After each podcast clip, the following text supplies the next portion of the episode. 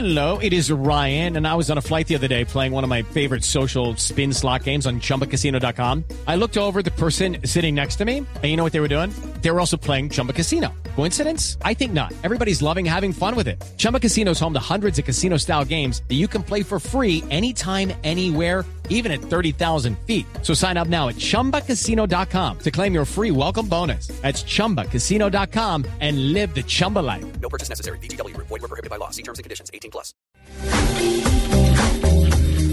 Bueno, el gallo son, para a mi juicio, un gallo es la posibilidad de todas esas herramientas que dan la posibilidad de parametrizar la información muy rápidamente. Eso es justamente lo que hicieron en Fast Company y lograron hacer una parafernalia donde estos días justo antes del Super Bowl que sé que Hernando nos va a hablar de él más adelante, pues lo que lo que lo que pasaron fue- lo que pasó fue que los usuarios a través de lo que preferían fueron capaces de escoger sus a través de una votación digital fueron capaces de escoger sus 10 mejores campañas de publicidad. Ustedes saben, para los fanáticos del Super Bowl es el. Super Tazón, que es la final de fútbol americano en los Estados Unidos, que viene siendo este fin de semana y es una locura. Y lo que es importante es que eh, las campañas que salieron escogidas fueron la de Mike Dura, la de, pues, la de Coca-Cola con Min Joe Green, ¿se acuerda de eso? Que era este jugador grandísimo, es, es- es- es sensacional. La segunda fue, bueno, es que no, aquí no son tan tan famosas. ¿Sabe cuál, ¿Sabe cuál es muy famosa aquí que quedó de tercera? ¿Cuál? La de WhatsApp, ¿se acuerdan? Ah, de sí, de sí, Budweiser. Sí, sí, sí. Bueno, esa también está ahí. Esos fueron las- las- los 10 comerciales más recordados del más Super Bowl. recordados del Super Bowl. Pero el gallo más que los 10 comerciales, ya vamos a compartir nuestra nota por redes sociales para que la gente pueda entrar y recrearlos. Y algunos de ellos no llegaron a Colombia, pero algunos sí fueron absolutamente famosos. Para mí el gallo está en esa posibilidad de dejar que la gente escoja, en automatizar los sistemas, en tabular más rápido, porque el año pasado Fast Company hizo el mismo ejercicio, pero eran los que ellos habían escogido.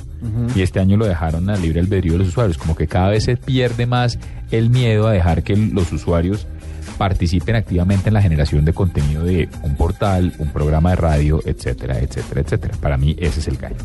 Le tengo un gallo muy rápido y es un gallo, eh, es la acción de Google, que habíamos, eh, habíamos hablado en estas semanas que ha estado bajando, que ha estado bajando, pero hoy... Y eh, hablamos de diferentes acciones tecnológicas. Exactamente, eh, pero hoy está reportando eh, All Things D, que es el blog de tecnología del Wall Street, del Wall Street Journal, que eh, ha vuelto a romper un récord y ha vuelto a superar la barrera de los 700 dólares.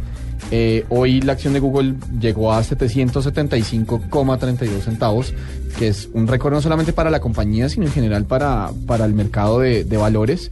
Eh, y es, pues, es una recuperación impresionante teniendo en cuenta que en los últimos seis meses había bajado como hasta 460 dólares. Era Juanita, una cosa así más o menos. ¿no? Ajá, sí. Como hasta 460, pero bueno, el gallo de la acción de Google que hoy está punteando, repuntando, punteando con un poco más de 700 dólares de, de evaluación.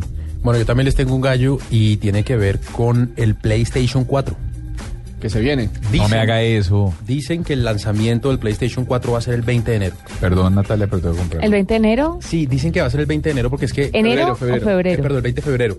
Porque resulta que Sony Ese es un gran día, sí. eh, convocó a una rueda de prensa para ese día y a un montón de periodistas y les dijo que la rueda de prensa va a ser sobre PlayStation y aunque no estaba programado que su lanzamiento fuera tan rápido, pues todos creen que van a aprovechar para lanzarlo mucho tiempo antes de que Microsoft lance la nueva versión o, o el- o la consola que va a reemplazar al Xbox 360, ¿A Lesbos? al Xbox.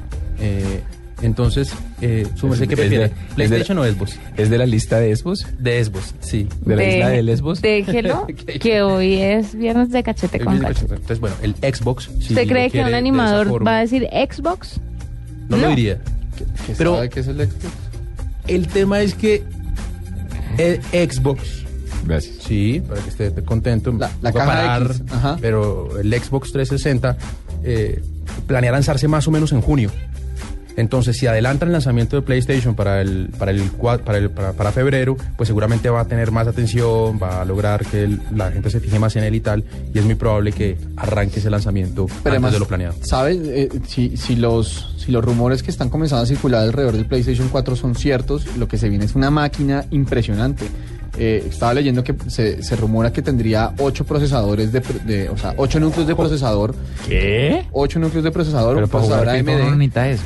eh, pero para hacerle render a gráfica sí. Ah. Eh, tendría 4 gigas de, de RAM, eh, DDR3, que es DDR5, que es una es un RAM rapidísimo, eh, o sea, es un tipo de memoria de memoria muy rápida.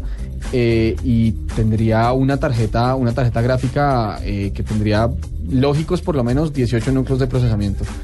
Y eso es una máquina salvaje. O sea tengan en cuenta que el hombre llegó a la luna con lo que hoy tiene una calculadora.